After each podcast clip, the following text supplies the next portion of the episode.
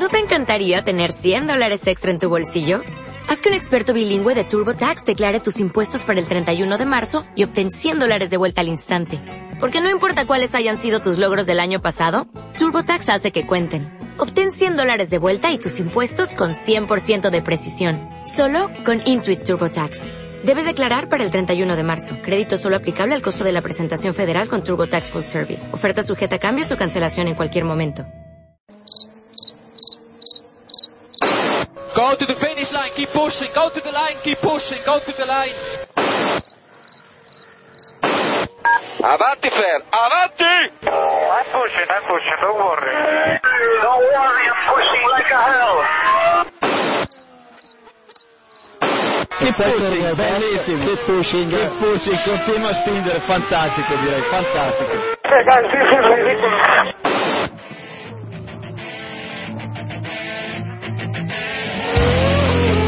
Comienza Keep Pushing, tu podcast de Fórmula 1.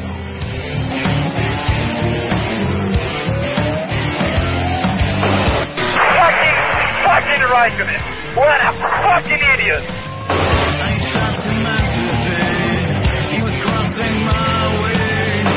So give me a full power then. Just let me alone, I know what to do.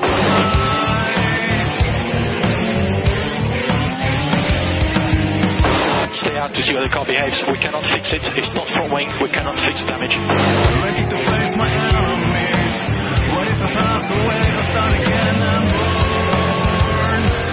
I think you have to leave a space. All the time you have to leave a space.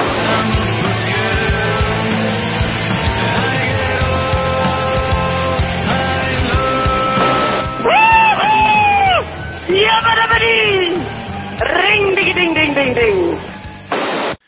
Hola a todos y bienvenidos a un nuevo capítulo de Keep Pushing Podcast, eh, el episodio número 95, en el que vamos a analizar el Gran Premio de Bélgica 2013, disputado este pasado fin de semana en el, el circuito de Spa.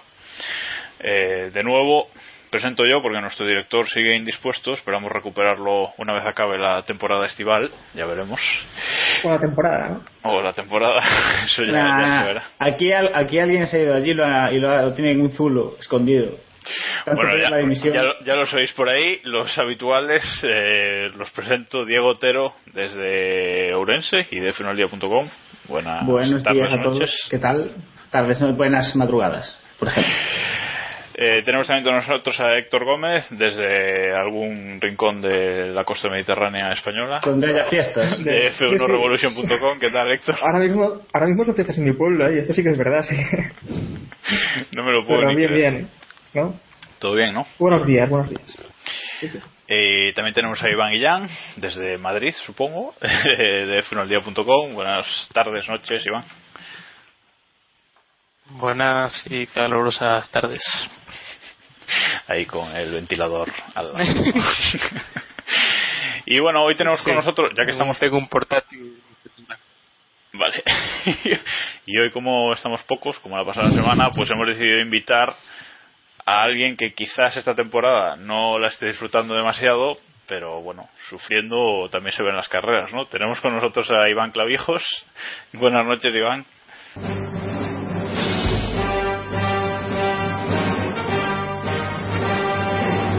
Muy buenas, caballeros, encantado. Eh, sí, la verdad que eh, el sector gris está un poquito de, de capa caída y de, de bajón. En plan, 2013 no existe. Más gris que nunca, digamos. Correcto. correcto. Bueno, Pues, oye, y, y si no fuese porque le veo por el Twitter de vez en cuando, ¿no será que a Samu le habéis dimitido? Hombre, últimamente solo habla del Hércules.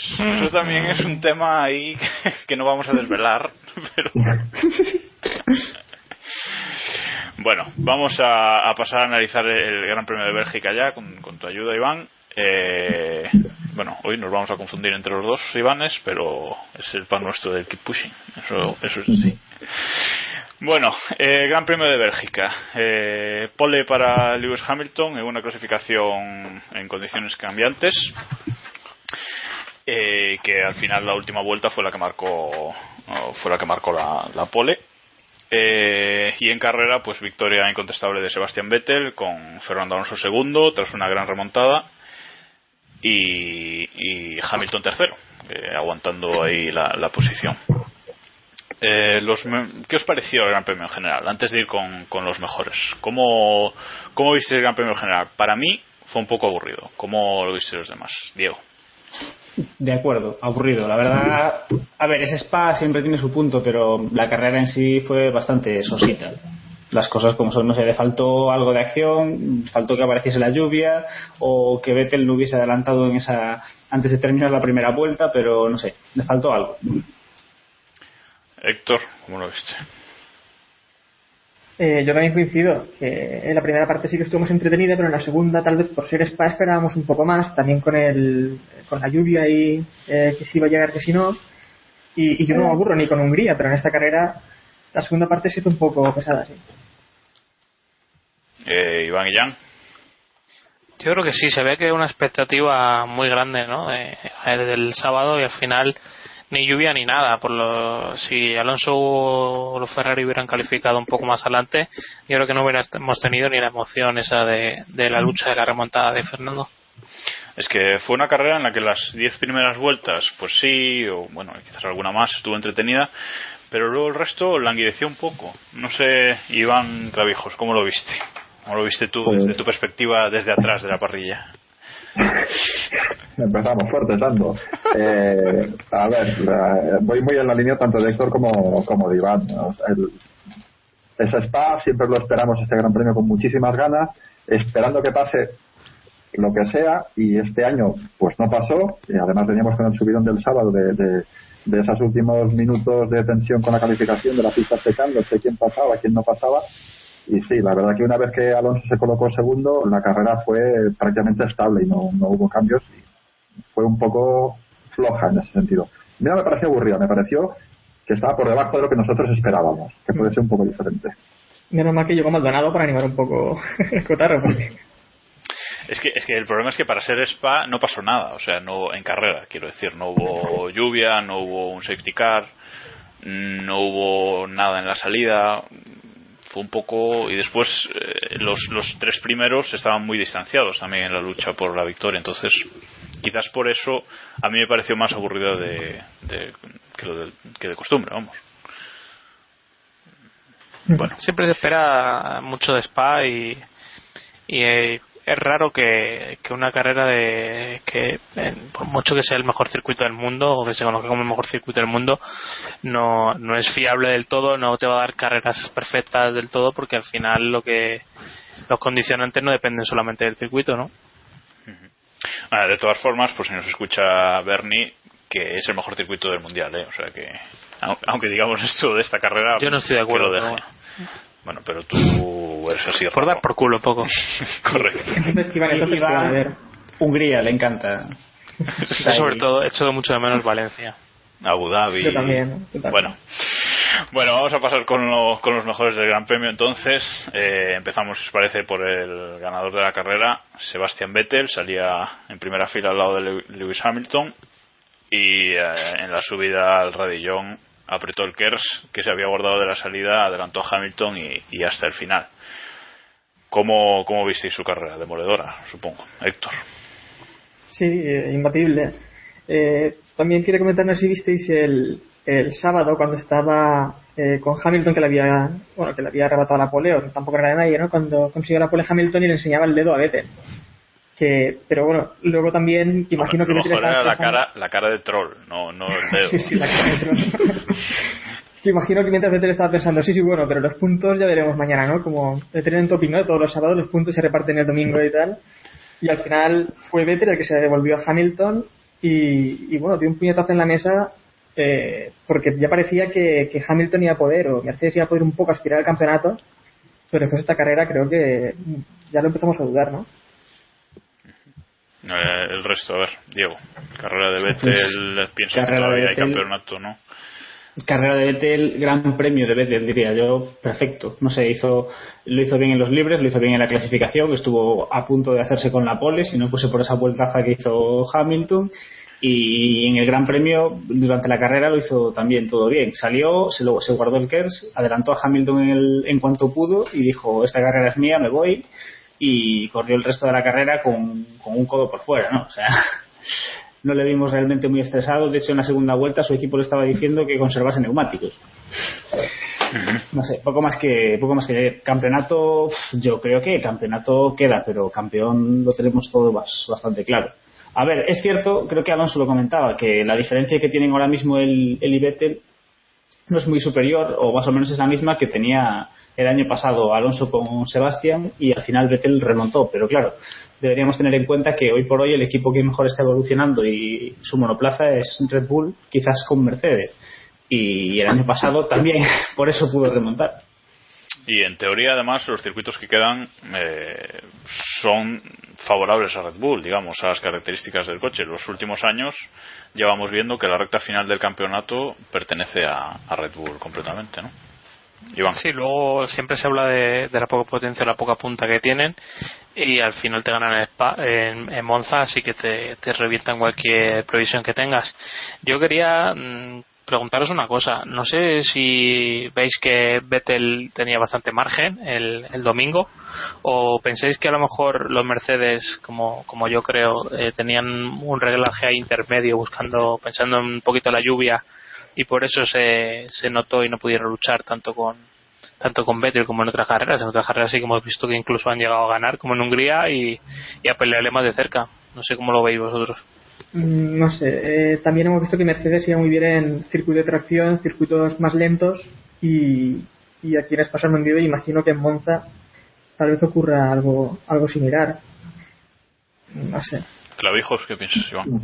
Sí, iba, iba, a contestar. No, no lo veo de tan claro que, que, vaya por ahí. O sea, Ross Brown declaraba que, el, que ya desde el viernes que no, no consiguieron hacer funcionar el coche y da la sensación de que o por, por los problemas que tienen para hacer funcionar las ruedas o por, por lo que decían que tal vez el paquete aerodinámico que han traído en esta ocasión no ha funcionado como ellos realmente esperaban de todo que funcionase, pues no han acabado de afinar el coche como, como les hubiese gustado. Y eso les provocó tener que sacrificar punta y, y se vio como, como Hamilton ni pudo con Vettel ni, ni, pudo con Alonso a pesar de DRS ni pudo con Grosjean a, después de su parada en boxes.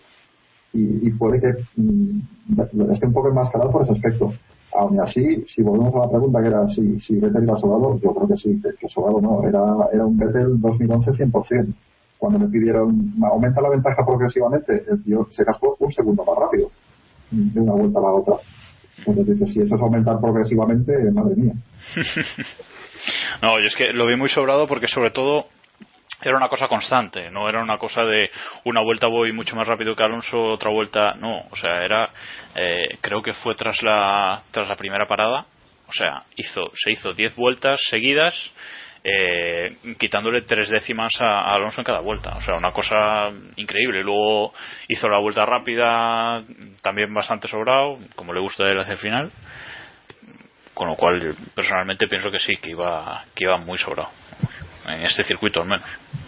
Este gran premio, para mí fue un calco de cualquiera de los puntos que, que, que ganó Vettel en 2011. Bueno, pues, eh, ¿queréis comentar algo de Vettel? ¿Algo más de Vettel o no? Bueno, pues pasamos ya al, segundo clasificado, el segundo de que nosotros creemos que es los mejores de esta carrera. Eh, Fernando Alonso salía noveno después de una clasificación horrible de Ferrari. Eh, bueno, podemos comentar un poquito primero lo de la clasificación, si queréis. Y, y bueno, en carrera luego acabó acabó segundo con una con una gran remontada. Eh, como decía, en clasificación en Ferrari salieron sin gasolina para la para dar una última vuelta como hicieron todo el resto de equipos a pesar de que también Fernando Alonso falló en su primera vuelta lanzada ¿cómo, cómo lo viste, Iván y ya? Hombre, yo creo que es la polémica que tuvimos el sábado. Al final se ha visto un poco ensombrecida por el, por el resultado que ha conseguido Alonso, que yo creo que hubiera sido más o menos igual si hubiera calificado donde hubiera calificado, visto lo visto. Pero bueno, yo creo que como todo en esta vida, eh, no es blanco ni negro. Yo creo que ambos tuvieron una parte de culpa.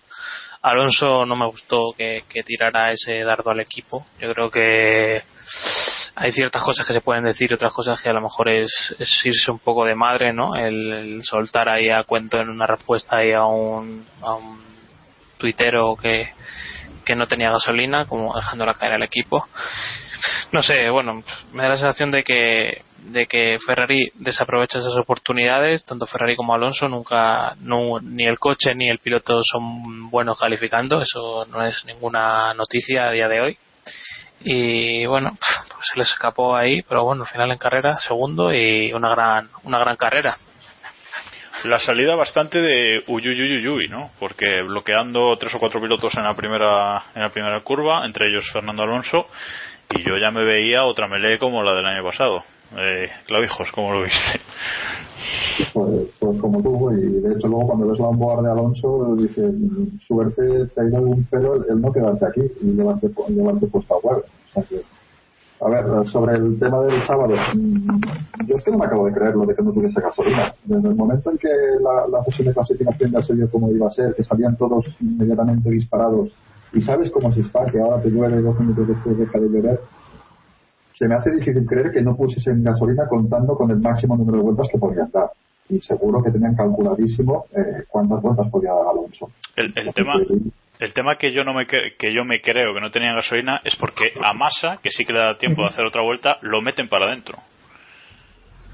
Es Ferrari, ¿eh? puede ser. Mm, Bueno, Aunque creo que era el, eh, la estampa, eh, el diario italiano, que sí que mencionaba que, que sí que tenía gasolina Alonso para otra vuelta.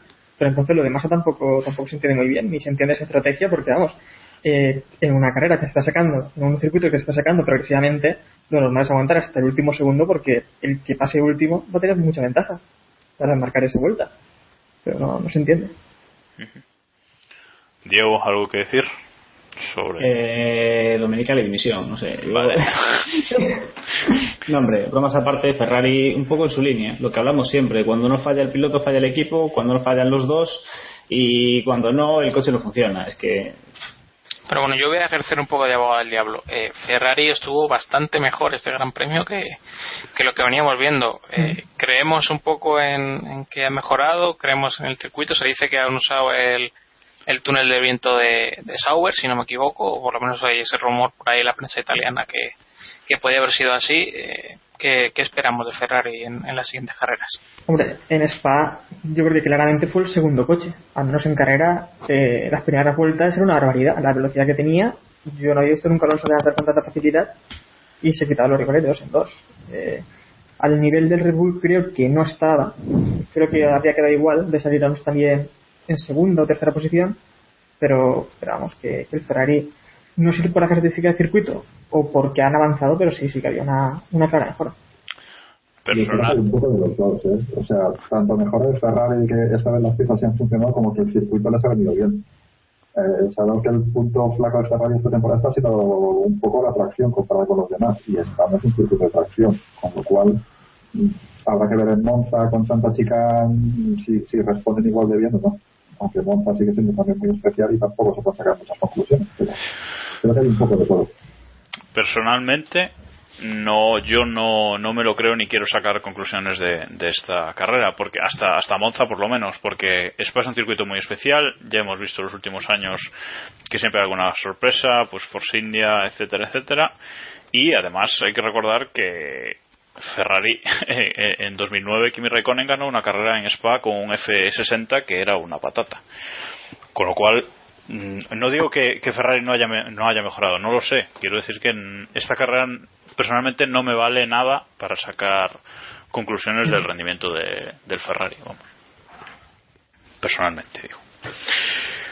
Bueno, ¿algo más que comentar o nos metemos en harina ya directa con Clavijos que va a querer comentar nuestro tercer mejor de la carrera que hemos elegido, que es Jenson Button, que acabó la carrera en, veamos, ya no me acuerdo, en sexta posición, creo recordar. Sexta posición, creo.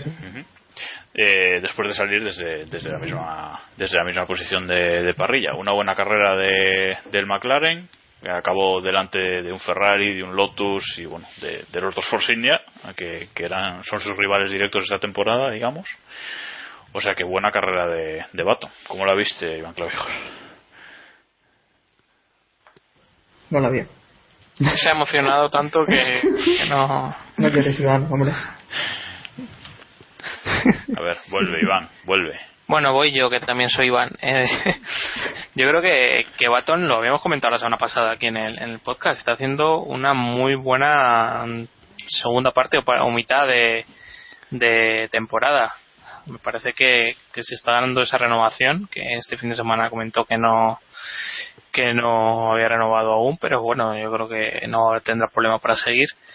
Y nada, eh, queda por ver si de alguna manera el equipo podía haber hecho una estrategia de una parada y a ver si ese podio del que se hablaba durante la carrera podía haber sido realidad o, o no. Yo personalmente creo que hubiera sido muy muy difícil que, que lo hubiera hecho, pero bueno, yo creo que es un buen resultado. Eh, bueno, no si ha vuelto Clavijos. Hola.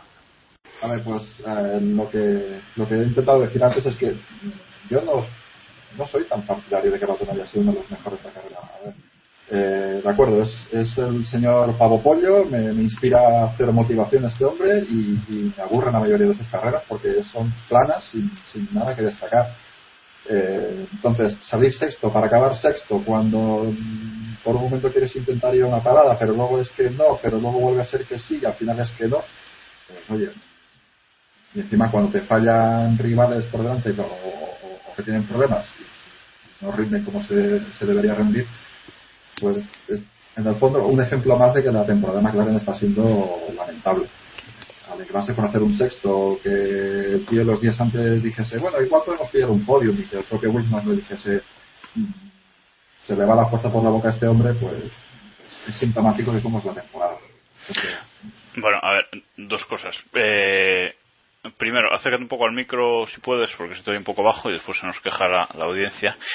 Y, y segundo, el sexto puesto de Baton estamos de acuerdo que es no es demasiado bueno, pero viendo la temporada de McLaren, ¿no crees que, que hay que valorarlo positivamente? No, para mí no. vale. Y viendo la posición de Sergio Pérez, al menos. Bueno, pero Sergio Pérez tiene un drive-thru, con lo cual, eh, o sea, eh, sin el drive-thru hubiesen podido acabar los dos en puestos muy similares. No digo que sexto y séptimo, pero a lo mejor sí sexto y octavo. Pero bueno, Sergio Pérez ya en calificación ya está de muy atrás. Ya estaba, se quedó también en el Q2, ¿no? Sí, sí, sí, sí, pero cuando le pusieron la, cuando le cantaron el drive-thru, si no recuerdo mal, estaba ya entre los diez primeros. Bueno, los demás, Héctor, ¿cómo, cómo lo valoras tú? La, la- la actuación de Baton. No, yo a Baton le di bien para lo que está haciendo McLaren esta temporada. Eh, sí que es verdad que bueno, también se benefició de, de ciertas cosas, también de la calificación extraña de, del sábado, pero bueno, luego el, el domingo tuvimos una carrera más o menos normal, aguantó en esa posición y digamos que es que esta temporada tampoco creo que se le pueda pedir mucho más a McLaren, la verdad. Es que acabar por detrás de dos, eh, dos Mercedes, dos Red Bull y un Ferrari, yo creo que McLaren no, no puede aspirar a más este año. Sí, sí. Creo que sí. Es que no hay otra. Por mucho que, que le duela a Iván, pero Sí, sí, sí, pero es que precisamente por eso mismo celebrar un sexto cuando a quién has ganado, a nadie, pues, oye, además, Que, que ha quedado por delante Felipe Massa, ¿eh? Ojo. eso es lo que estaba diciendo, quedar por, del- por delante de Felipe Massa casi suena a recochineo. Dice, "Ay, ay, muy bien, chavalote, has ganado Massa, ¿eh? Y dices, "Sí, a mí". vale, correcto, pues no, no satisfecho con, con ese sexto puesto. Sí, de- sí que es cierto, eh, un momento Jacob, sí que es cierto que estoy mirando y Sergio Pérez llegó creo a la séptima posición, eh, pero también era creo cuando estaban parando en boxes eh, otros pilotos. Sí que es quedado algunas posiciones, pero luego eso, el y tal se fue, se fue para atrás. Había estado más o menos cerca, como decía, como decía Iván. Bueno, eh, si queréis comentar algo más. Bueno, si queréis comentamos, por meter aquí un poquito, ya que estáis hablando de Pérez, ¿qué os pareció ese esa sanción a Pérez? Eh, ¿Excesiva por el adelantamiento a, a Grosjean o no? Diego. Eh, cuando lo sancionaron, cuando se dijeron que estaba investigándose, a mí me pareció un poco exagerado. Luego en la repetición, quizás sí que un poco tirando de reglamento ahí clavado, pero sí, yo diría que, se- que es una sanción justa. Quizás yo no lo hubiese hecho, pero oye, sí que, que había motivos para, para sancionarlo. Clavijos. Yo, incluso antes de la repetición y que dijesen que lo, que iba a investigar, ya me llevé las manos a la cabeza en, directo porque me una, una madrugada bastante sucia. Eh, que es que en, en, en directo ya la, me, me llevé las manos a la cabeza pensando que, que, que dónde iba Sergio Pérez haciendo eso a esas alturas de la carrera y en ese tipo. Un tipo de necesidad de, de ser tan duro con, con Grosjean y mandarlo al piano de la manera que lo mató. Entonces, desde el primer momento yo me pareció reprobable y estoy de acuerdo con la sanción que le puso. No, no puedes actuar de esa manera. Bueno, ¿tú estás de acuerdo? ¿Alguien como alguien está está en contra de esa sanción? ¿Alguno? ¿Héctor, Iván? No, no. Los dos, a los dos pareció justa. No, a mí no me parece justa, pero bueno, no me parece justa por, por- porque si lo hace otro piloto, yo creo que hubieran aplicado otro otro rasero, pero bueno. Eh, no me parece justa en el, en el contexto, quiero decir, o sea, creo que el- existe una aleatoriedad ahí en, las sanciones que es muy preocupante. Y a Pérez le tocó la tocar con la China y ya está. Bueno, pues venga, sí, vamos a acabar con los mejores. Eh, hemos metido aquí a Guido van der Garde. Primero por su gran clasificación del sábado. Fue el primero en poner neumáticos eh, lisos en una pista que estaba todavía muy, muy delicada. Eh, eso le valió hacia en la última vuelta meterse el decimocuarto en parrilla. Mejor posición de Caterham en, en parrilla de su historia. Y bueno, luego en carrera más o menos todo volvió a la normalidad, pero acabó el 16 eh, por delante de un Williams, incluso del, de- del, del chocado Maldonado. Pastor mal chocado. Pastor mal chocado. Héctor, ¿cómo viste el fin de semana de Van der Garde?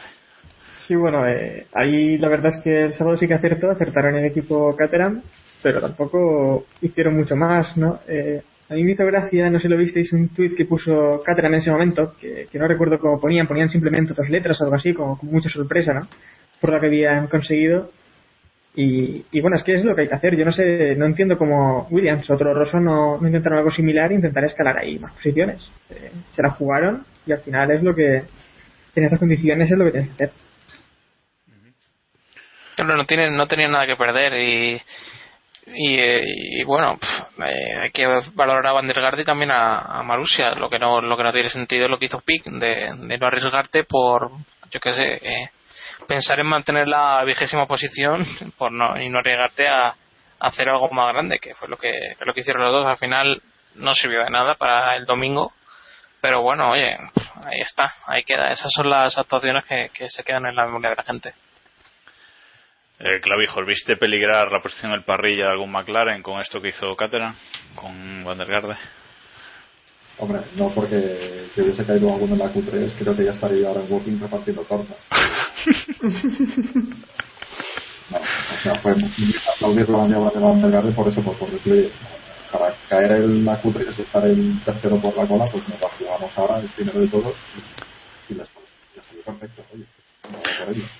No, sí, sí, yo lo decía porque salió solo un puesto por detrás de Sergio Pérez, más que nada. Sí, sí, sí, sí, lo sé, pero bueno. Eso ya fue duro. No sé, caer en Q3. Ya, ya, ya. Si llega a quedar delante de algún McLaren ya en Q2 con, la manera que rodaron. Bueno, creo que antes me hago eh, jugador de caritas. Bueno, igual les venía bien en walking y practicando. Bueno, eh, pasamos a, a los peores, si, si os parece. Los peores de esta carrera va de equipos la cosa. Hemos metido a tres equipos enteros que, que no han tenido buen fin de semana. El primero es Lotus.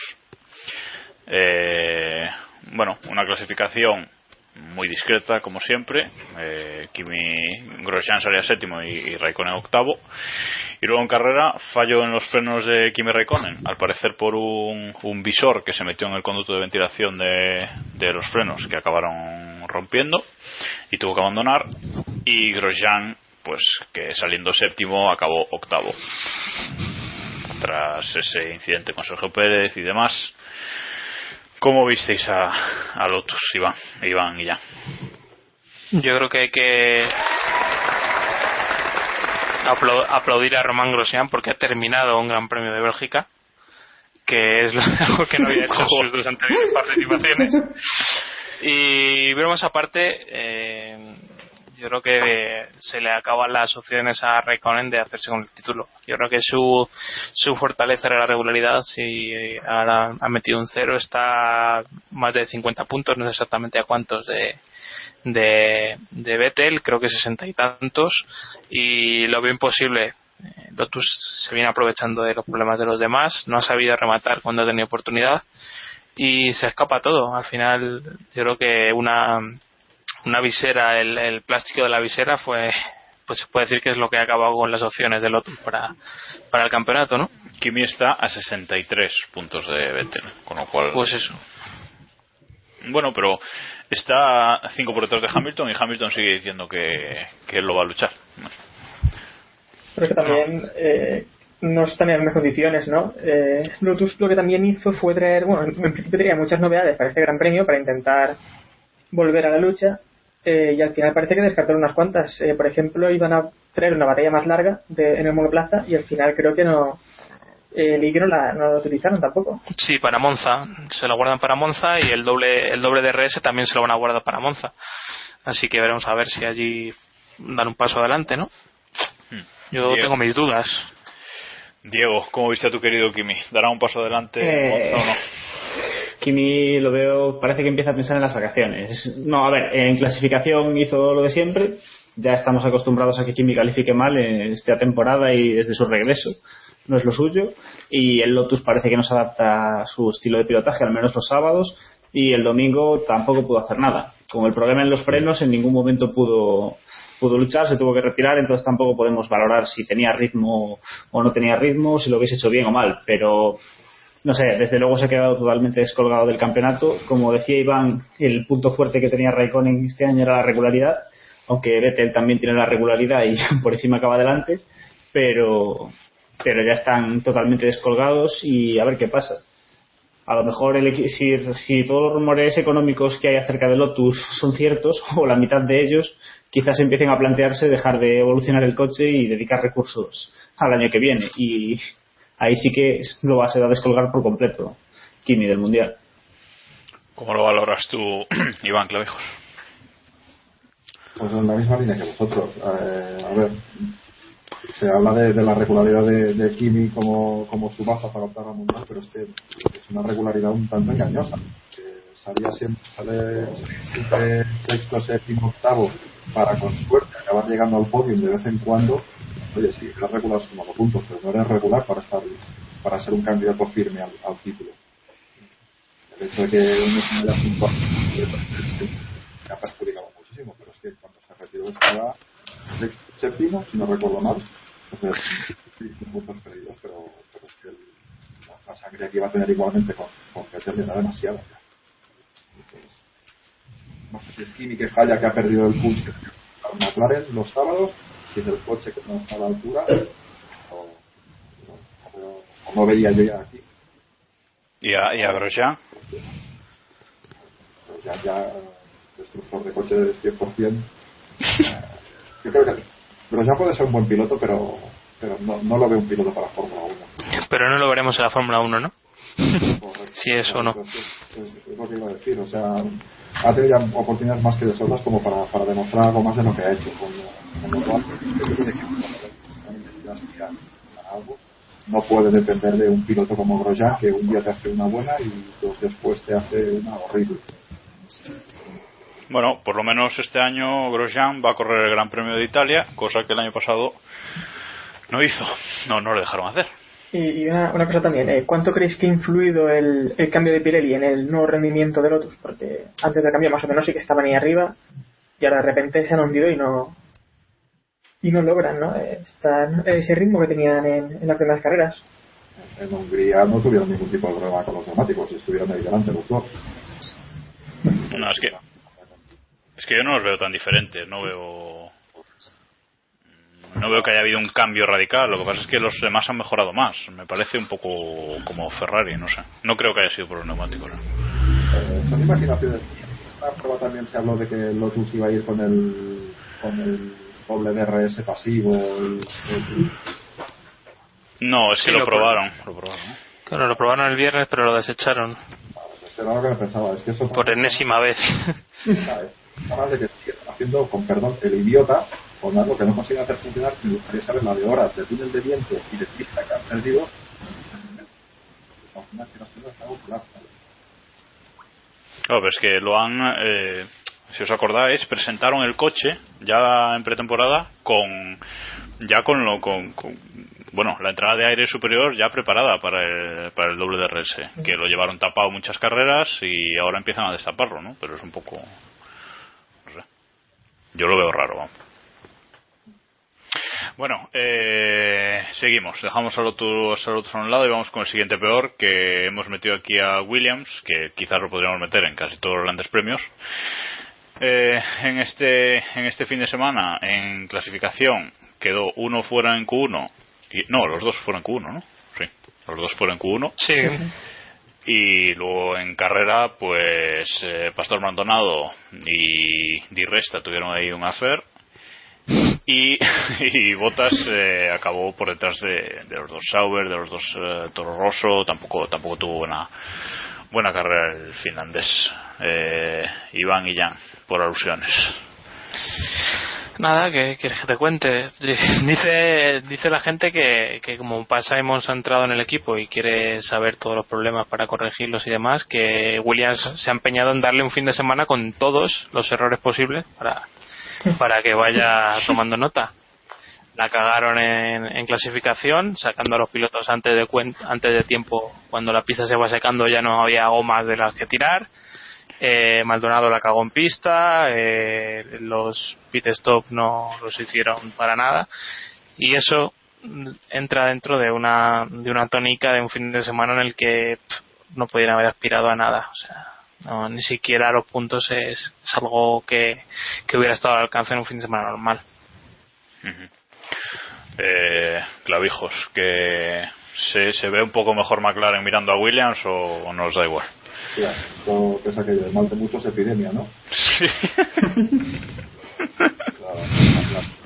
Cierta, cierta tristeza ver que está bajando Williams este año con el coche que tenían el año pasado y todo lo que podían haber conseguido el año pasado y que se han vuelto a, a desplomar completamente igual que en, que en 2011.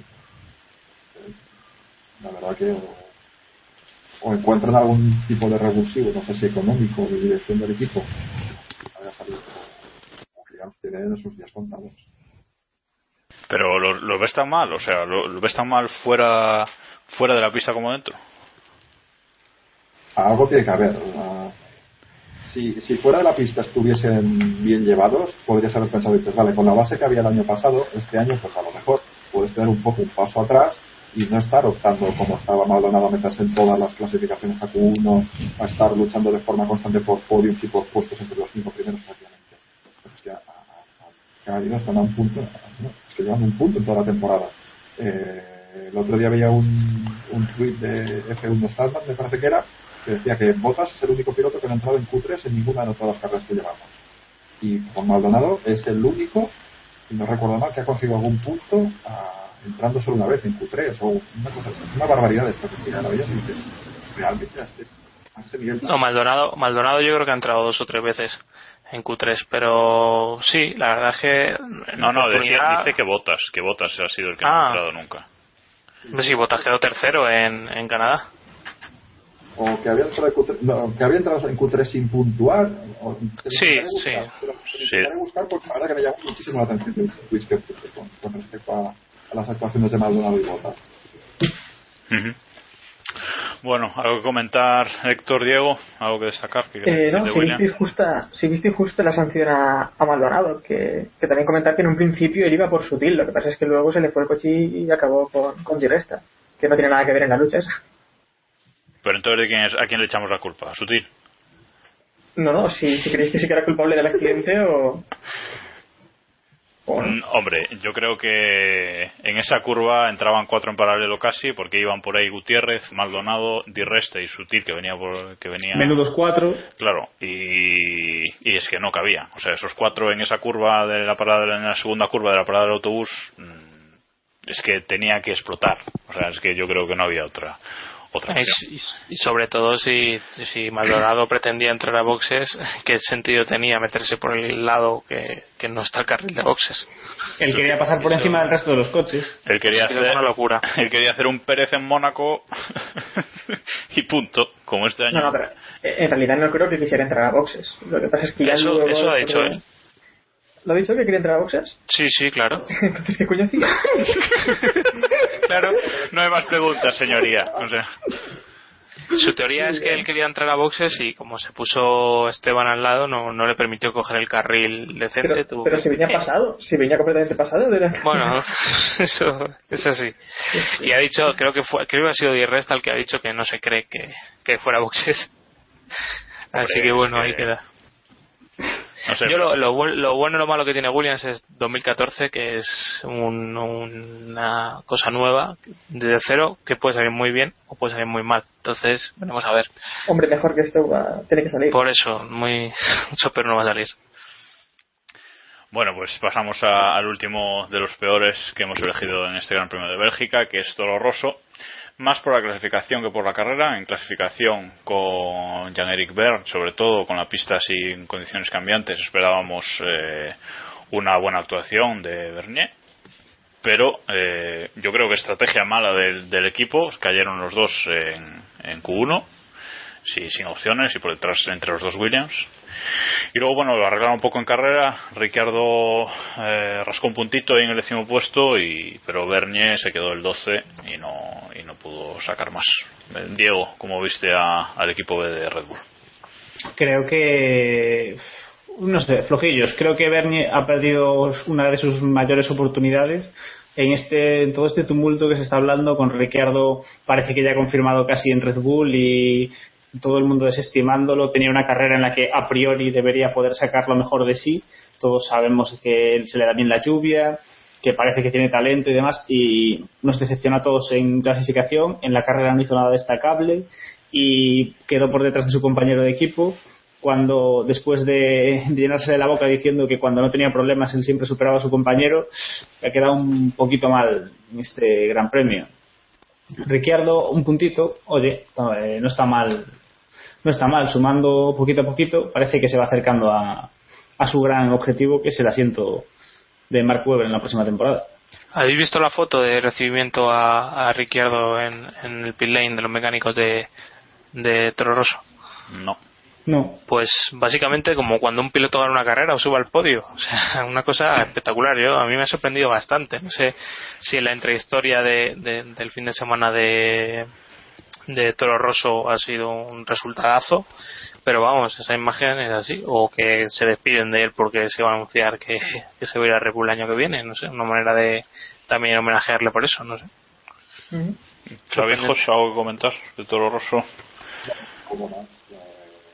Floja el, flojo el sábado, pero muy bien, sobre todo Ricciardo el domingo. Claro, si hasta el 10, pues. Por ahí. Parece haber dado un pasito adelante cuando más se estaba hablando de que Bernier estaba superando, que, que Bernier iba a ser él. En el momento, no sé si ha coincidido algún tipo de cambio en el equipo o, o él a nivel mental, pero lleva unas cuantas carreras que continuamente, o, o casi cada carrera le está pasando por la, la mano por la cara. Ujú. Bueno, entonces eh, supongo que lo ves bien, fichaje de, de Red Bull. Si, si las opciones son Bernier y, y Ricciardo, quiero decir. Si las opciones son esas y lo que busca Red Bull es a alguien para acompañar un, año o dos a, a Vettel hasta que este se largue a donde se largue, porque se largará, eh, sí, me parece de la mar de correcto. Bueno, pues ya ha acabado con los mejores y los peores del Gran Premio. Vamos a comentar alguna cosita más que ha pasado tras él. Bueno, eh, una buena noticia, aunque sé que no es eh, que no le congratula demasiado a, nuestro invitado, es que McLaren por fin ha superado a Force India en la clasificación de constructores. McLaren 65 puntos y Force India 61.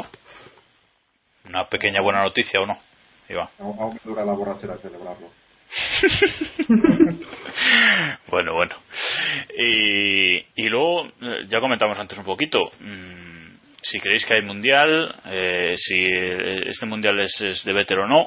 Y luego está también el tema de las duras declaraciones de, Alonso, comentamos después si, queréis. Eh, primero voy a hacer una ronda rápida. ¿Es Vettel campeón del mundo ya, digamos, virtualmente, o, creéis que hay lucha? Una, una ronda rápida. Iván Jan. Eh, yo creo que sí, campeón ya. Clavijos. Sí, rotundo. Héctor. Sí, rotundo y por lo que comentaste bien antes, eh, que los finales del mundial se dan bastante bien, ¿no? Y Diego. No, no, no, esto está perdido. Va a ganar Kimi, lo sabemos todos. Bueno, bromas de Diego. Aparte, yo también digo que yo también digo que sí, rotundo.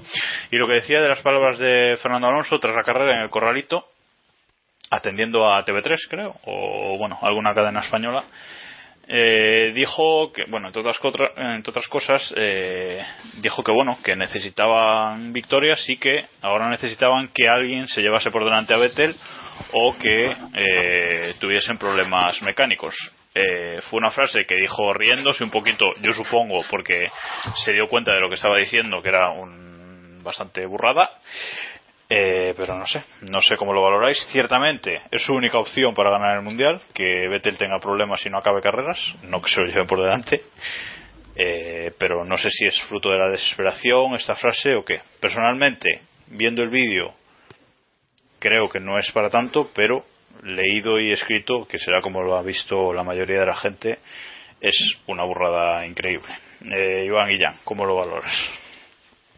Yo creo que no hay que cogérsela tampoco un papel de fumar, hay que ver el contexto de, las declaraciones y yo creo que lo dice un poco allá a la, a la desesperada o, de esa forma, él se está medio riendo. Cuando lo dice, que sí, que es, feo, sobre todo es feo porque mañana le puede pasar a Vettel y puedes que se toque con masa y se empiece a decir tonterías, o puede que incluso eh, le pase algo a Vettel o a cualquier otro piloto y, y quedan esas declaraciones un poquito mal. Y sobre que si esa es su, su única opción para ganar para todo el mundo, Quizás sí, pero también le tendría que pasar algo a Hamilton y tal. O sea que yo no creo que, que Vettel sea su único rival. Yo creo que la pelea, incluso por el subcampeonato, la va a tener difícil Fernando.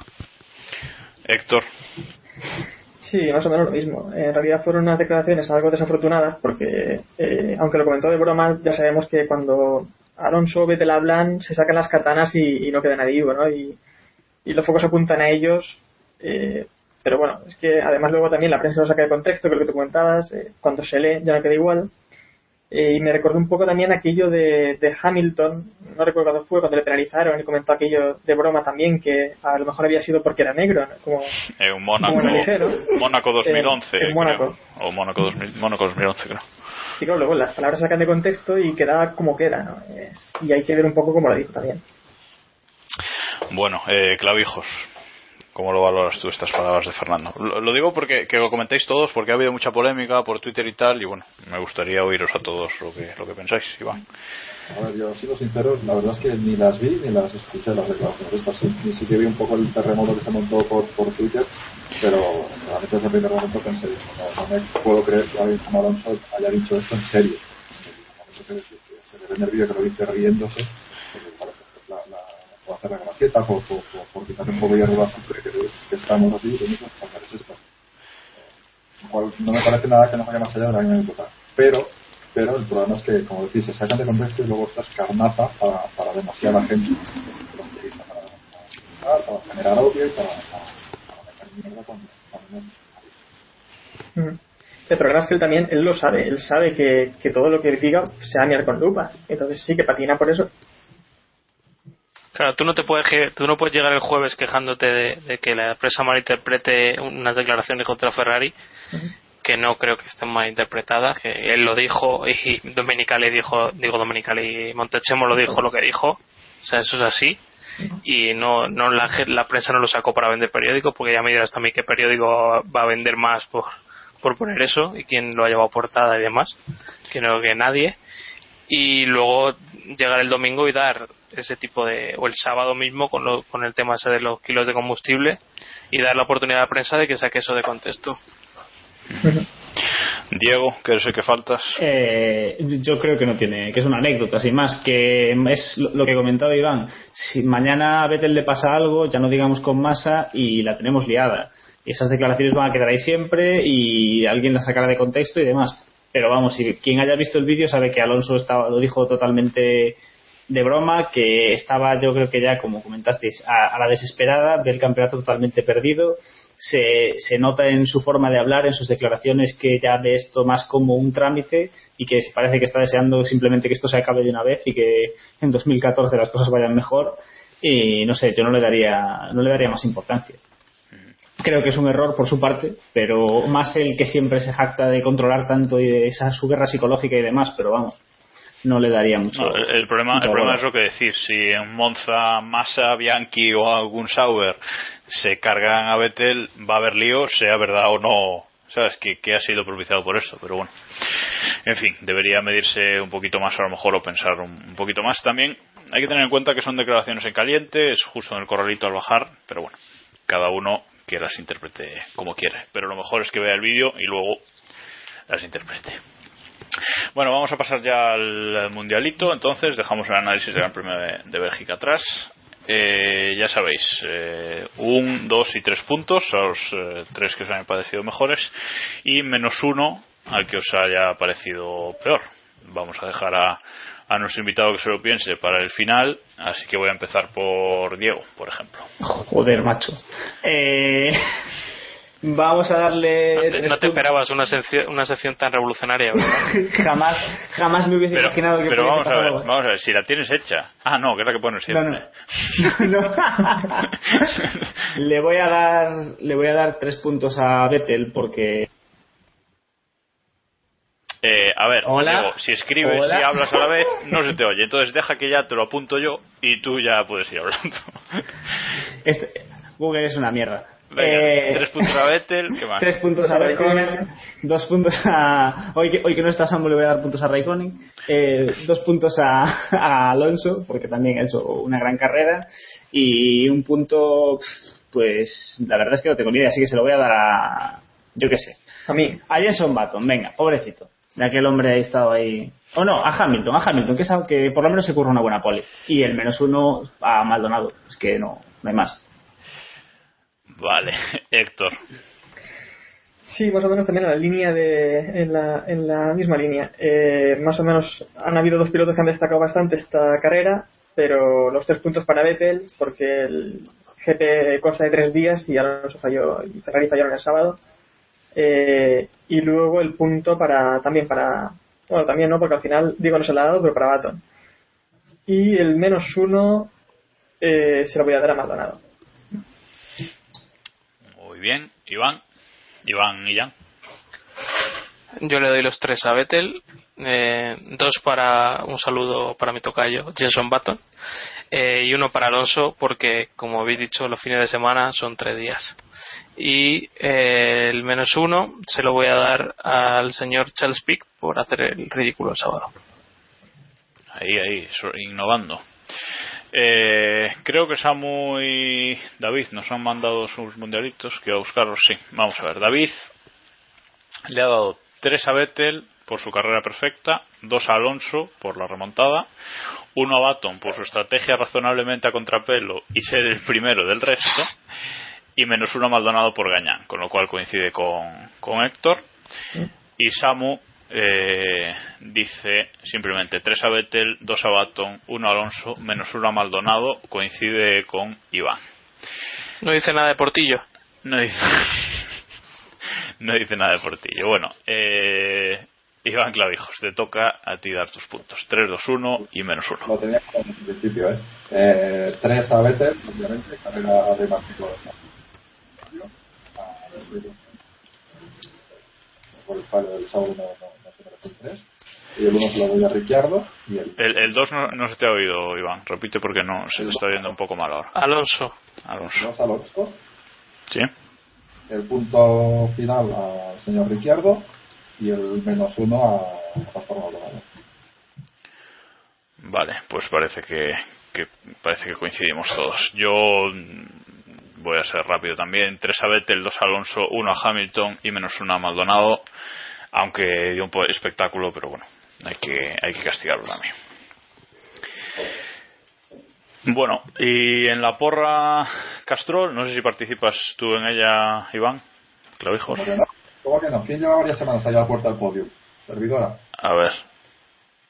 ¿Y cómo te llamas? ¿Cómo se llama tu equipo?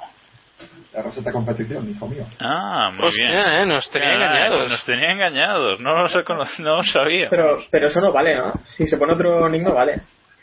Eh, es el Stig de. A ver, justifica, justifica el nombre, Ibai. El es el equipo amateur en el que estuvimos algunos nerdos y yo años ¿ah? participando en las 24 horas, según Melón. Y entramos en la Copa España Resistencia. Ah, muy bien, muy bien. Ya haré fotos y ya las compartiré. Pues sí, sí, sí. Por desgracia, desde noviembre de 2007 no hemos completado ninguna carrera y creemos que nunca más volverá a ser, pero, pero ese es el nombre del equipo que teníamos. Bueno, pues a ver si hay suerte y puedes volver. A ver que si se cruza algo de suerte por ahí. Bueno, pues entonces, RST. Sí. Bueno, millones, una cosita así. Bueno, pues RST Competición está cuarto, que lleva al menos dos grandes premios cuarto, con 466 puntos. Y el nuevo líder de, la liga de Keep es eh, Mike, Miquel G, con 496 puntos, que quita a JJ Usain F1 de, de la primera posición. Y la señora de Sánchez de Castro sube seis puestos para completar el podium con el Carvajos F1 Team, que está con 473 puntos. Es una Eh, pelea a dos, ya es parece. una- sí, sí, sí, esto ya está hecho. Y bueno, a destacar, eh, Héctor, que si no lo digo Ay, yo, ay, lo iba a decir él, Héctor ha vuelto al top 10, el único de, del Keep Pushing que está en primera página. Y luego destacar la porra de Darkside Ride, que ha subido 89 puestos para llegar al, 10 al puesto número 17 y ha sumado nada más y nada menos que 167 puntos. O sea que un aplauso por él, porque vamos, increíble. Y ya sabéis, si queréis participar en la porra, podéis entrar en nuestro blog, keeppushingpodcast.wordpress.com y ahí en, en la columna lateral tenéis un enlace para, para participar o si simplemente Es que, queréis. es que pushing.wordpress.com. Pero bueno. Ah, bueno, pues vale. Ya Ah, keeppushing.wordpress.com, vale. Eh, eso, si simplemente queréis ver la liga o lo que sea, pues eh, podéis entrar. Y bueno, vamos a seguir. Ahora, ¿qué toca? Toca el cuestionario de Keep Pushing a nuestro invitado, que eh, creo que el último que se lo hicimos fue a Eloy, o no, a José de Ceris, fue el último que, que estuvo por aquí haciendo el cuestionario. Son, creo que 14 preguntas con contestación muy breve, Iván. O sea que yo te las voy haciendo y tú y tú, y tú contestas rápido lo primero que se te, que se te venga a la, a la cabeza. Alguno de vosotros ir rellenando, así no, no se me corta a mí. Bueno, vamos allá. ¿Qué piloto será campeón del mundo en 2013? Sebastián Vettel, ¿Qué equipo será campeón del mundo en 2013? Red Bull, Gana, bueno, esta pregunta, ¿ganará Lewis Hamilton alguna carrera esta temporada? eh, sí, ¿Vale? ¿Caterham o Marussia? ¿Cuál acabará adelante en 2013? Veteran, ¿Seguirá Felipe Massa en Ferrari en 2014? no, Uy, arriesgado. ¿Correrá Vettel con Ferrari en 2014? no, ¿Tu ídolo en la Fórmula 1? Puede ser de la actual parrilla o no. Ayrton Senna, ¿Tu equipo preferido? McLaren, ¿Ayrton Senna o Alain Prost? pregunta redundante. Bien. Contesta que Prost, contesta ahora que Prost, y mola más. Bueno, eh, ¿Yuji Ide o Luca Badover? Lo acabado, eh. ¿Domenicali dimisión? ¿Sí o no?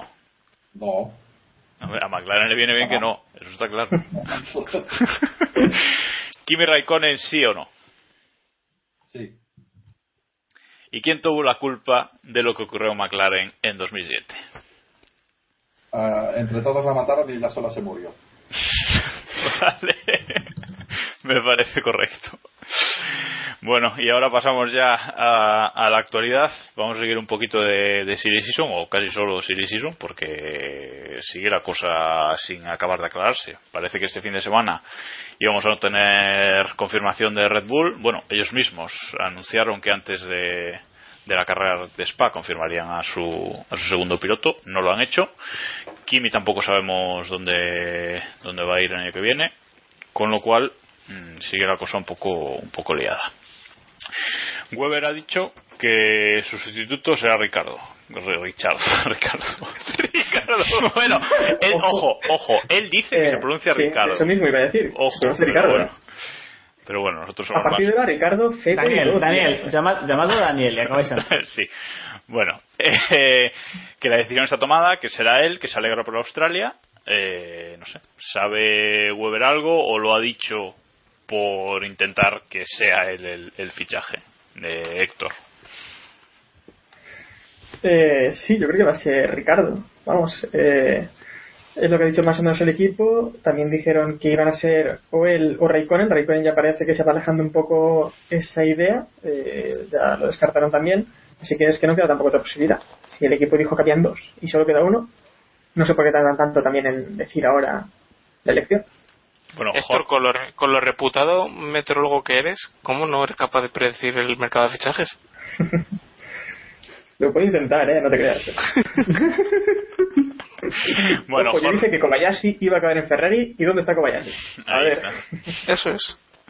Bueno, Horner ha negado que, haya, que se haya firmado ya Ricciardo y se dice que en, en Spa hubo una última reunión entre, entre representantes de Raikkonen y Red Bull, que no se sabe el resultado. Pero bueno, ¿cómo ves tú el tema del compañero de Vettel para 2014, Diego? Eh, un poco, yo creo que seguimos con lo que hablamos en, el capítulo pasado. Eh, hay una guerra interna en Red Bull entre, lo deportivo y lo publicitario.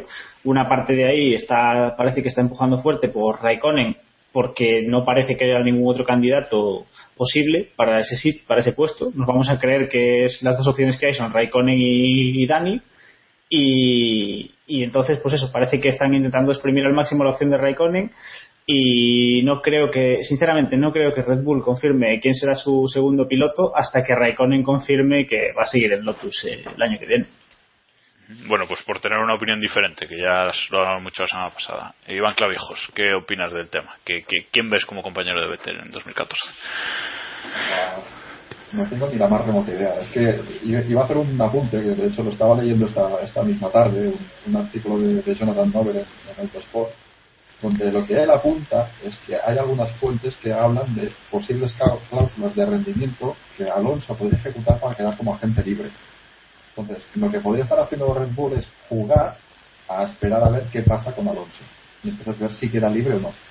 Entonces, por eso, ni ha confirmado a Ricciardo, a pesar de que se decía que sí, ni, ni ha dicho que sí ni que no con Raikkonen, porque primero era que estaba cerrado, pero luego era que estaban volviendo a negociar. Entonces, para que estar todo un poco en un stand-by hasta ver qué pasa realmente con Alonso. Si son ciertas esas, esas supuestas cláusulas de, rendimiento que le, le podrían liberar del contrato.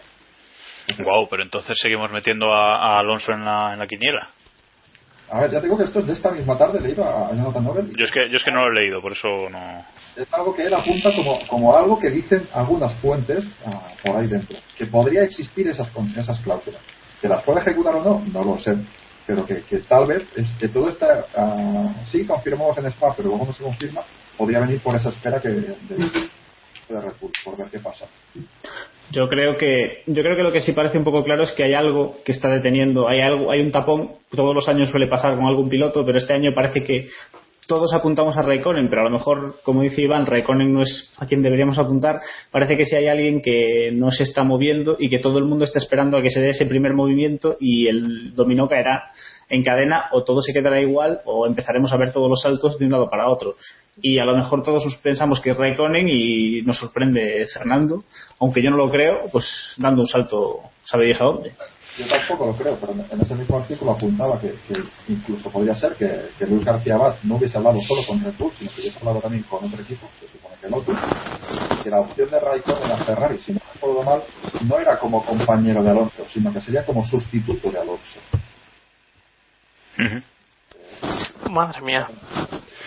Bueno, pues está, eh, habrá que leer ese artículo, que como digo, esa tarde no he tenido tiempo, no he podido leerlo, pero bueno, suena que está la cosa liada. Iván y. Hombre, el, el- año pasado, si recordáis, pues yo creo que nadie hasta la tarde anterior adivinaba lo de lo de Pérez a McLaren. Ya se sabía lo de lo de Hamilton, así que quién sabe si, si alguna mañana de estas nos despertamos y, y tenemos el lío montado, tenemos tres anuncios a la vez. Porque tiene pinta, ¿no? De que, de que es una historia de, de como las piezas del dominó. No, que tiene pinta- alguno se va a mover el roto. Tiene pinta de que o se queda todo igual, que Me si. Kimi, Kimi se queda en Lotus, Ricciardo a Red Bull y ya está. O como decís, que, que se va a revolucionar la parrilla, pero bueno.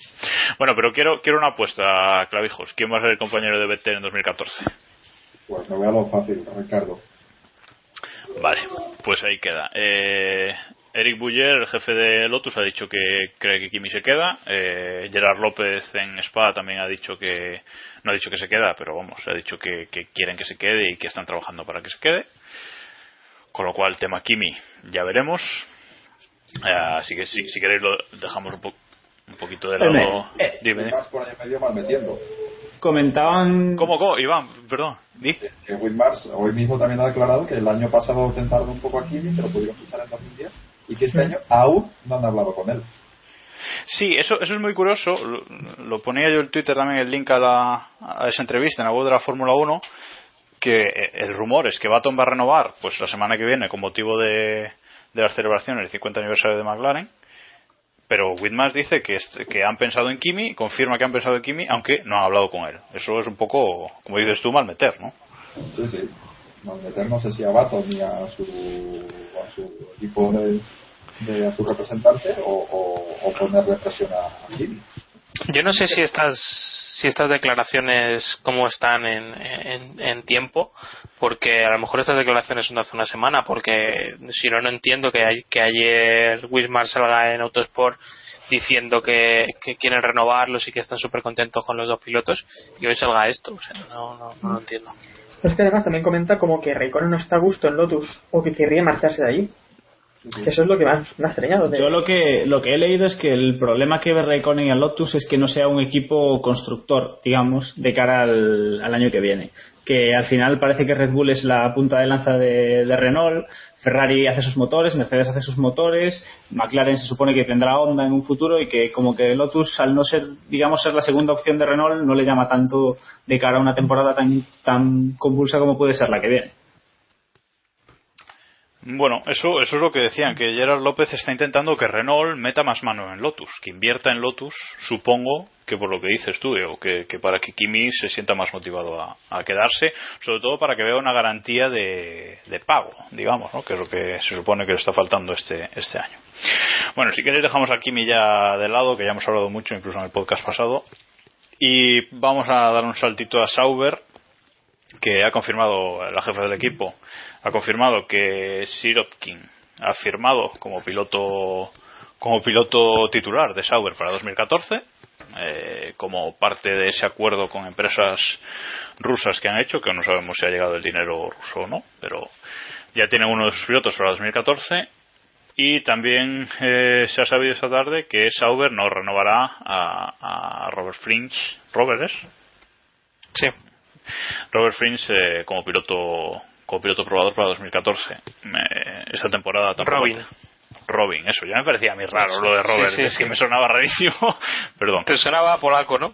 polaco me sonaba y eso que no renovarán con- como probador eh, decepcionante este año para para Frins también que poco ha podido rodar con el Sauber y va a volver a la GP2 de hecho con lo cual pues bueno eh, se queda ahí un poquito un, poquito sin, sin progresión queda un hueco en, en Sauber para 2014 o, o no queda mantendrán a Gutiérrez o cómo cómo ve la situación ahí de, de, de Sauber Iván por ejemplo Iván y ya Yo creo que son los dos que quedan. Gutiérrez trae dinero fresco de, de México y Sirotkin traerá dinero fresco de, de Rusia. Eso es lo que esperan. Y Hulkenberg yo creo que su destino está, está fuera de, de Sauber. Veremos a ver a dónde, que también esa es una de las piezas. Él dijo el otro día que, que Hulkenberg, digo que Hulkenberg, que, mm, que Raikkonen no tenía la llave del, del mercado de fichajes, así que a lo mejor es él el que da la sorpresa y tiene algo, algo cerrado ya. Hombre, pues sería sería interesante.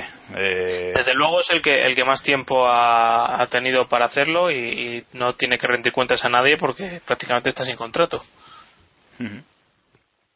Bueno, los demás sector, ¿cómo, cómo ves lo de Sauber? ¿Lo ves un poquito Eh, un poquito Williams, con esos cogiendo pilotos por dinero, simplemente. Dos, nada más y nada menos. O un poquito Marussia, un poquito Cátera.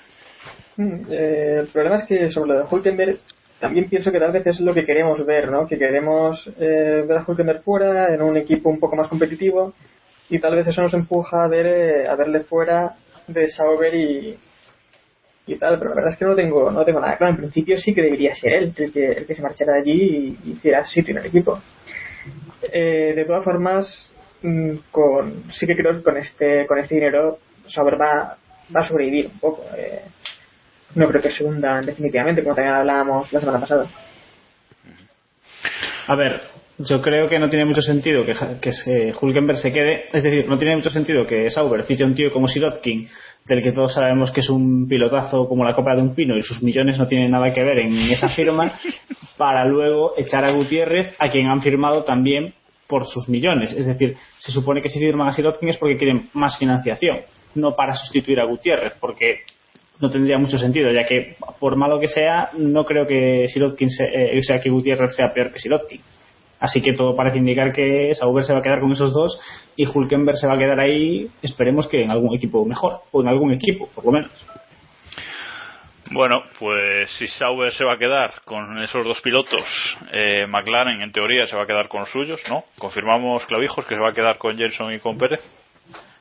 Bueno, volvemos a lo que hablábamos antes, es el mensaje ambiguo que daba Wilmars en esa entrevista, diciendo que, que se merecen otra oportunidad porque no se quedan con el coche. Pero al mismo tiempo le tiraba un poquito la caña aquí. Bueno, no sé yo si McLaren está está también económicamente preparado para asumir eh, un fichaje un, un, fichaje estrella o no. De, de todas formas, eh, también decir que Esteban Gutiérrez creo que ya tiene 23 años eh, y Sirotkin eh, acaba de cumplir, me parece, los 18 que no digo que, que, vaya a ser mejor, pero vamos, que al menos tiene un margen de mejora, ¿no? Que ya, que Esteban Gutiérrez ya lo hemos visto también. Bueno, bueno, estábamos con McLaren ya. No, no metamos, más, no metamos más, más caña. Eh... McLaren fichase a, a Kimi y yo quiero creer que lo harían en sustitución de Jenson Button, porque si ficharan a Pérez fue tanto por un poco por el dinero que trae de, de, de México de entre esos tres, la pareja obviamente debe ser Kimi, Kimi y Sergio, no, no Baton, Kimi. Hombre, eh, Sergio, aparte de traer millones, se supone que es una apuesta de, de, para el futuro de McLaren, ¿o no lo ves así? Sí, sí, es lo que decía, que me, me sigue causando dudas. Estaban pasando las carreras y me sigue causando dudas, pero y así eh, no, no, no, me parecería correcto defenestrarlo después de un primer año. Uh -huh. Vale, pues eh, hemos estado en Red Bull, Toro Rosso, Lotus, Sauber y McLaren. Y pues casi que nos queda Ferrari. Eh, tema Felipe Massa, bueno, siempre que nos salga Alonso, ya que ya nos ha puesto Iván en sobreaviso. Tema, tema Felipe Massa, él dice que al final los resultados son lo que siempre cuenta, pues entonces habrá que echarlo. O, Diego, no opinas igual, creo, ¿no?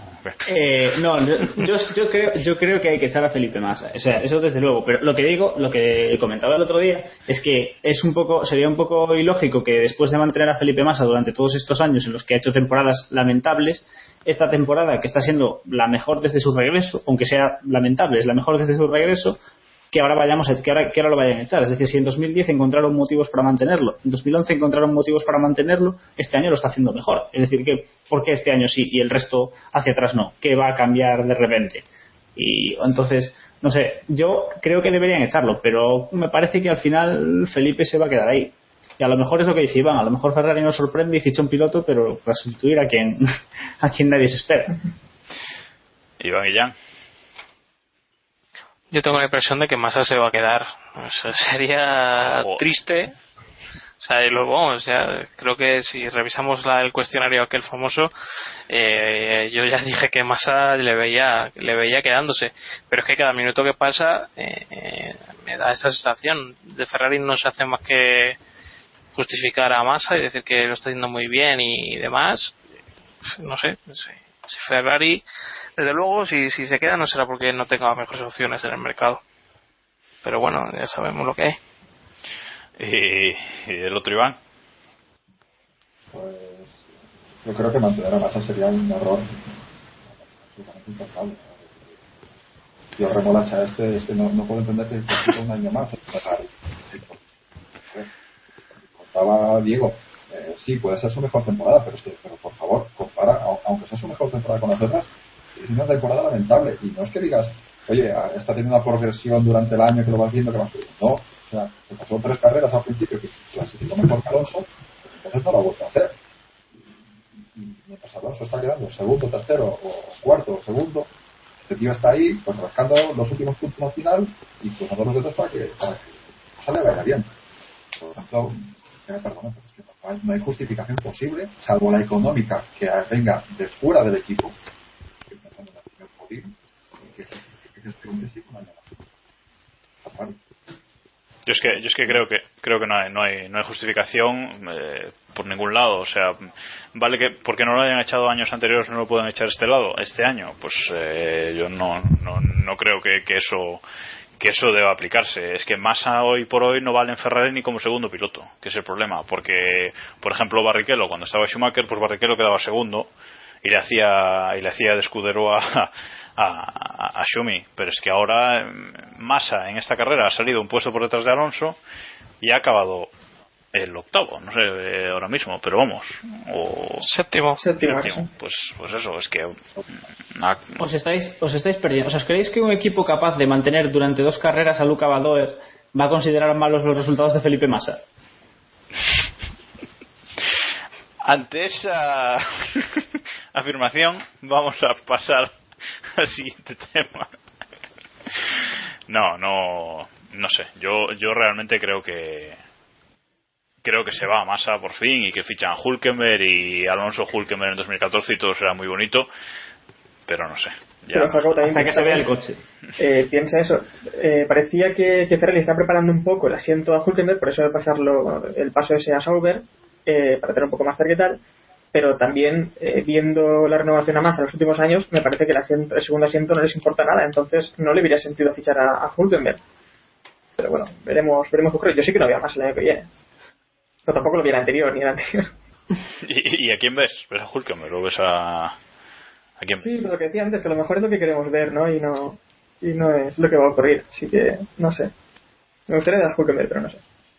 A lo mejor el fichaje de Hulkenberg tiene que ver con esa cláusula de la que habla nuestro amigo Noble, Nobel en, en Autosport. A lo mejor es más una, una jugada desesperada eh, para cubrirse las espaldas si en algún momento Fernando los manda a tomar por saco. Y entonces Hulkenberg Massa.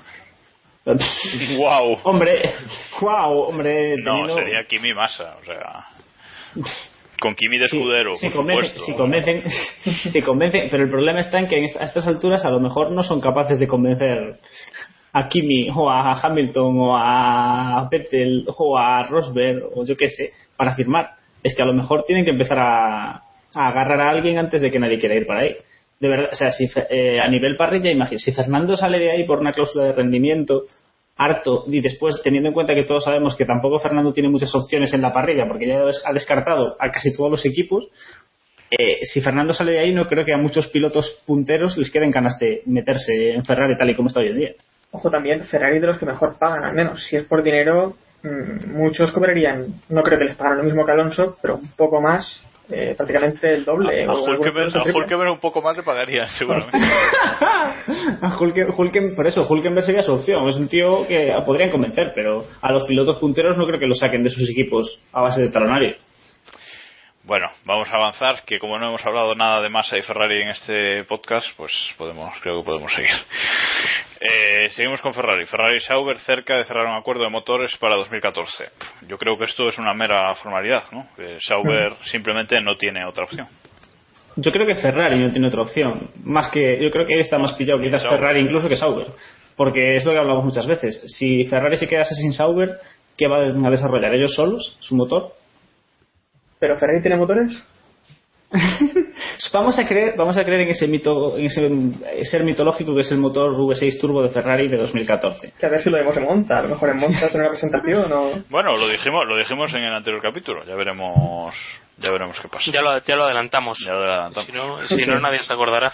Bueno venga vamos a acelerar un poquito que si no se nos va el tiempo como, como siempre. Eh, Michelin quiere volver en 2014 a la Fórmula 1 ya le ha puesto sobre la mesa la FIA que quieren volver pero hay ciertas condiciones y yo creo que absurdas hoy por hoy directamente para 2014 que como son por ejemplo que los neumáticos puedan ser de llantas de 18 pulgadas. No sé os gustaría que volviese Michelin qué os parecen estas condiciones no sé Iván y Jan. Eh, perfecto. A mí no quieres que vayamos rápido pues me parece ideal que, que Michelin vuelva ya está, yo creo que Pirelli, vamos, este fin de semana hemos tenido otro episodio de cachondeo, así que por muy bien que lo hayan resuelto esta vez. Bueno. siguiente noticia, Bernie, bueno, va de, va de grandes premios la cosa. Eh, Bernie Eccleston, yo creo que esto está puesto aquí, pero yo creo que no lo ha descartado completamente. Nueva Jersey para 2014 ha dicho que, que bueno, que tienen contrato, pero tampoco, tampoco lo ha, lo ha confirmado del todo. Y luego está el tema de que en México podría volver a la México podría volver a, la Fórmula 1 en, 2014, tan pronto como 2014. Otra sorpresa como lo de Austria, Iván Clavijos. No veo, no veo. A estas alturas del año no, creo que vayan a meter otro. De hecho, si tengo que yo, los equipos están un poco también hasta de, de tanto viaje tanta carrera y tanto cambio de calendario. Y como ahora cierta reticencia o suelta la mosca a no creo que, que vayan a tener más carreras pero a, McLaren seguramente le vendría bien una carrera en, en México, ¿no? Para 2015 no te digo que no, para 2014 ya ahora mismo lo veo demasiado, demasiado justo. no, no, creo que sea para 2014, para 2015 sí, y seguramente para McLaren le podría interesar, por supuesto. Bueno, ¿algo que añadir los demás? No. Bueno, pues entonces vamos a acabar el, vamos a acabar el, el capítulo hablando, hablando un poquito de McLaren si te parece, Iván. Eh, primer año de la era post-Hamilton. Supongo que Hamilton no ha tenido demasiado que ver en cómo sea el coche de, de este año. Pero, ¿cómo, ¿cómo valoras este, este año sin Hamilton? ¿Lo, ¿Crees que el equipo lo ha notado o, simplemente ha sido un mal diseño del coche? Difícil cuantificarlo, pero el diseño del coche ha sido malo creo que ha sido un claro ejemplo de, lo que conocemos como sobreingeniería, de, de, querer pasarse de listos y, algo que funciona muy bien, querer darle tanto a la vuelta que, que, lo has estropeado y estoy convencido de que, de que este coche con en las manos de Hamilton, el Hamilton del año pasado y el Hamilton de este año, por cuenta, eh, habría sacado mejores resultados. Estoy convencidísimo. Bueno, pero vamos, pondría la mano a fuego sí o sí. Y una, una pregunta, Iván. Mata no tiene la capacidad de, de agarrar un relativamente malo y sacarle a, hasta la última gota de rendimiento y vale, si ese coche está de 5 entonces no da para más que de 5 y Iván, una pregunta. Eh, ¿Crees que debería haber vuelto al NP427? Nada más vieron que, este monoplaza, pues, que no iban a obtener nada con él, vamos. Y siguieron empeñados en que sí, que sí, que era la idea que iba a triunfar al final. El problema es que, a menos yo, no, no, no, he tenido tiempo para investigar e intentar ver si, si en algún lado uh, se ha especulado con cuáles son la, los motivos reales del, del, de los problemas de rendimiento de este coche. Si es un tema de mal diseño aerodinámico, de concepto aerodinámico en general, si es un problema de la dichosa rod delantera que, que ha desequilibrado, completamente el coche y no tiene manera de hacerlo funcionar, no lo sé. Entonces, eh, desde el momento en que, que no, no puedo determinarlo, pues, pues es difícil afirmar una, una cosa a la otra. Pero ¿cre ¿crees que deben seguir con el con evolucionando el coche este año para porque se dice que deben seguir para entenderlo para que el año que viene no tenga esos problemas? Sí, eso es lo que se dice siempre, pero pero ¿tú te crees realmente que no sabes ya dónde está el problema? Yo no creo que un equipo del nivel de McLaren o de Ferrari no sepa dónde tiene el problema donde tiene el fallo que diseña un coche. Otra cosa es que con la base del coche seas capaz de arreglarlo, ¿vale? Entonces, eh, tú puedes creer que, que, a lo mejor sí que lo vas a poder arreglar, sí que puedes trabajar con ello, y de ahí que, no que descartasen volver al coche del año pasado, porque veían que, tenía un, tope de desarrollo que, les iba a dejar parados igualmente. Eh, otra cosa es decir, oye, vamos a ver si conseguimos averiguar cómo solucionar este problema, que es el que tenemos, y espero que nos llevaremos de lección. Yo creo que la, la, la, la línea ha ido por ahí, en plan sabemos lo que le falla, pero tenemos que ver cómo lo podemos arreglar.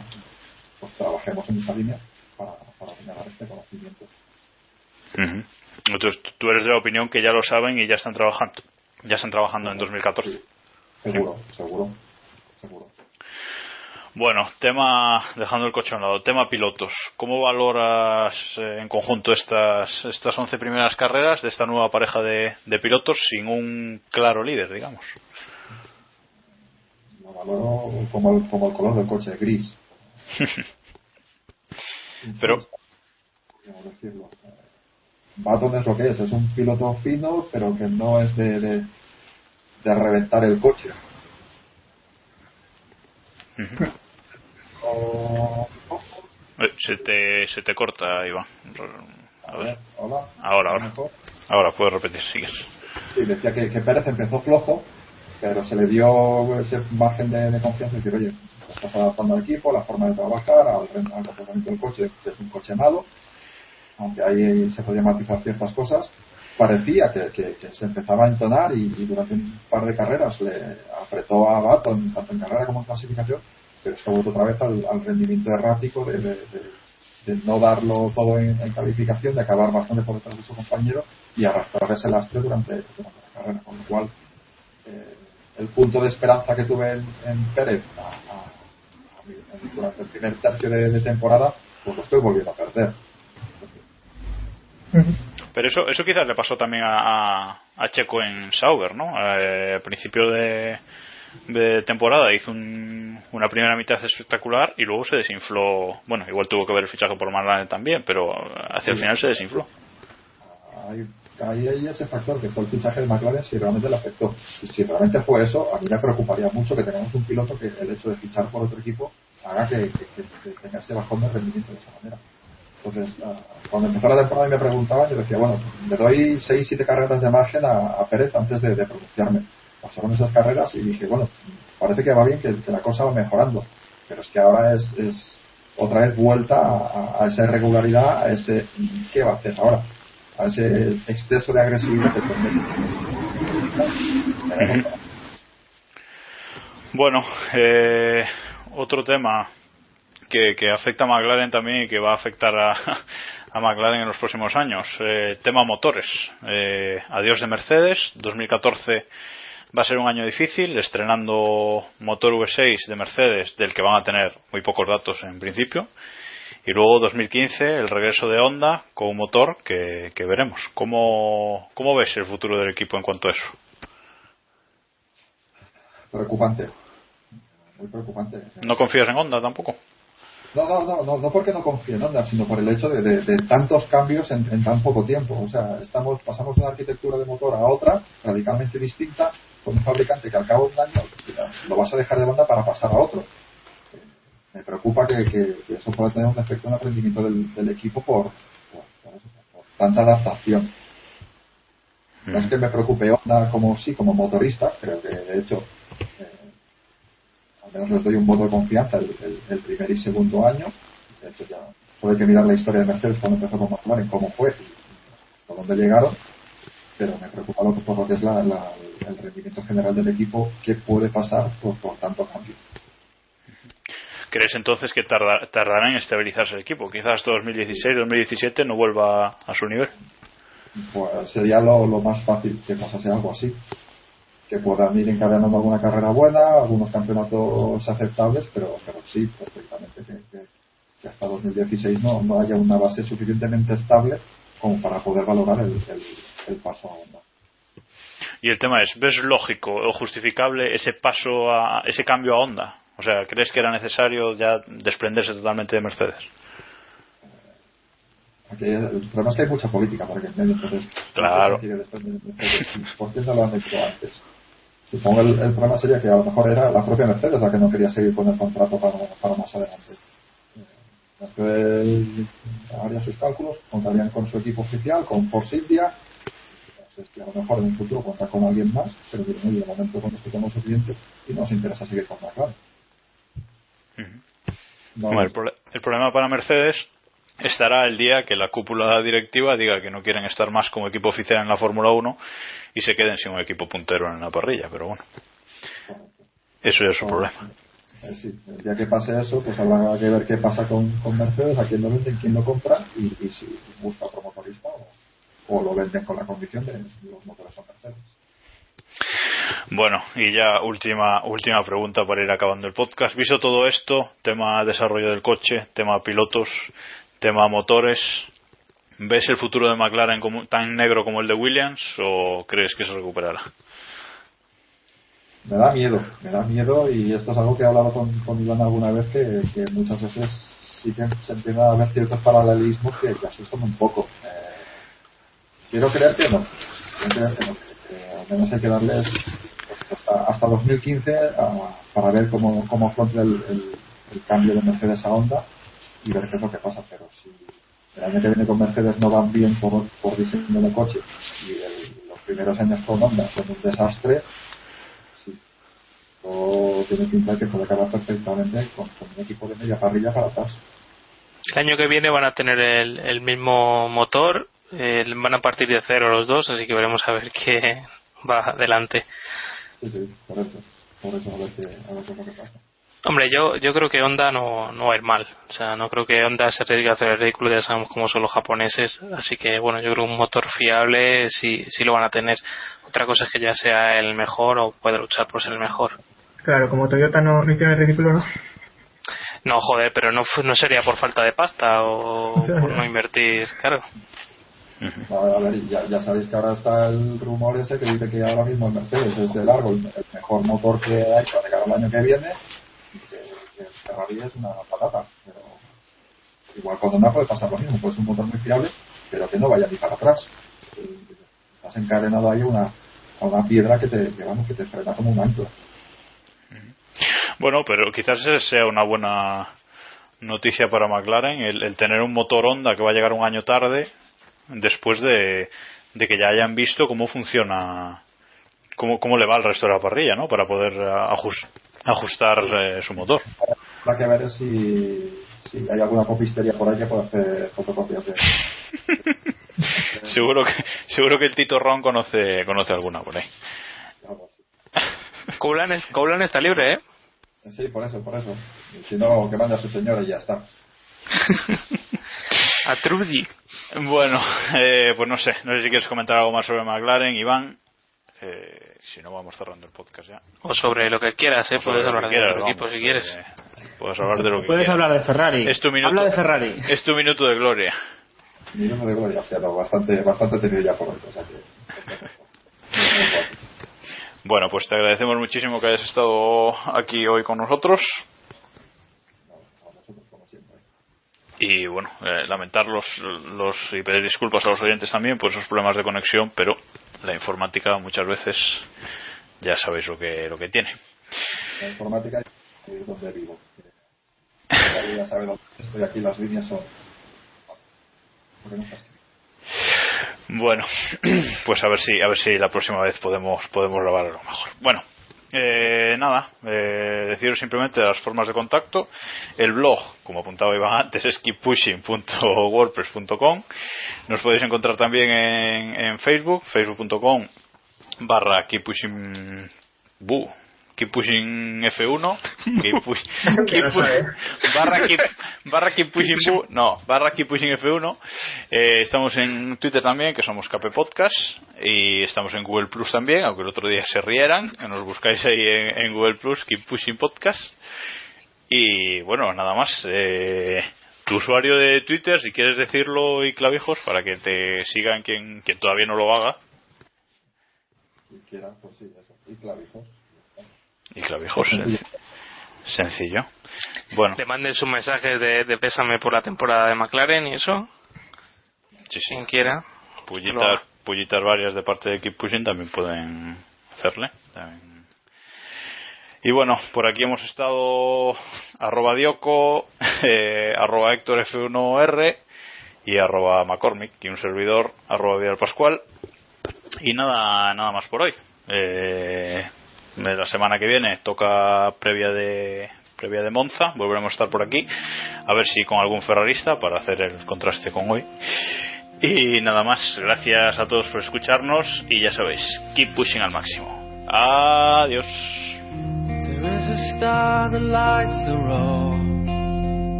Take this ride just drive. I wanna be the only one to make it to the light.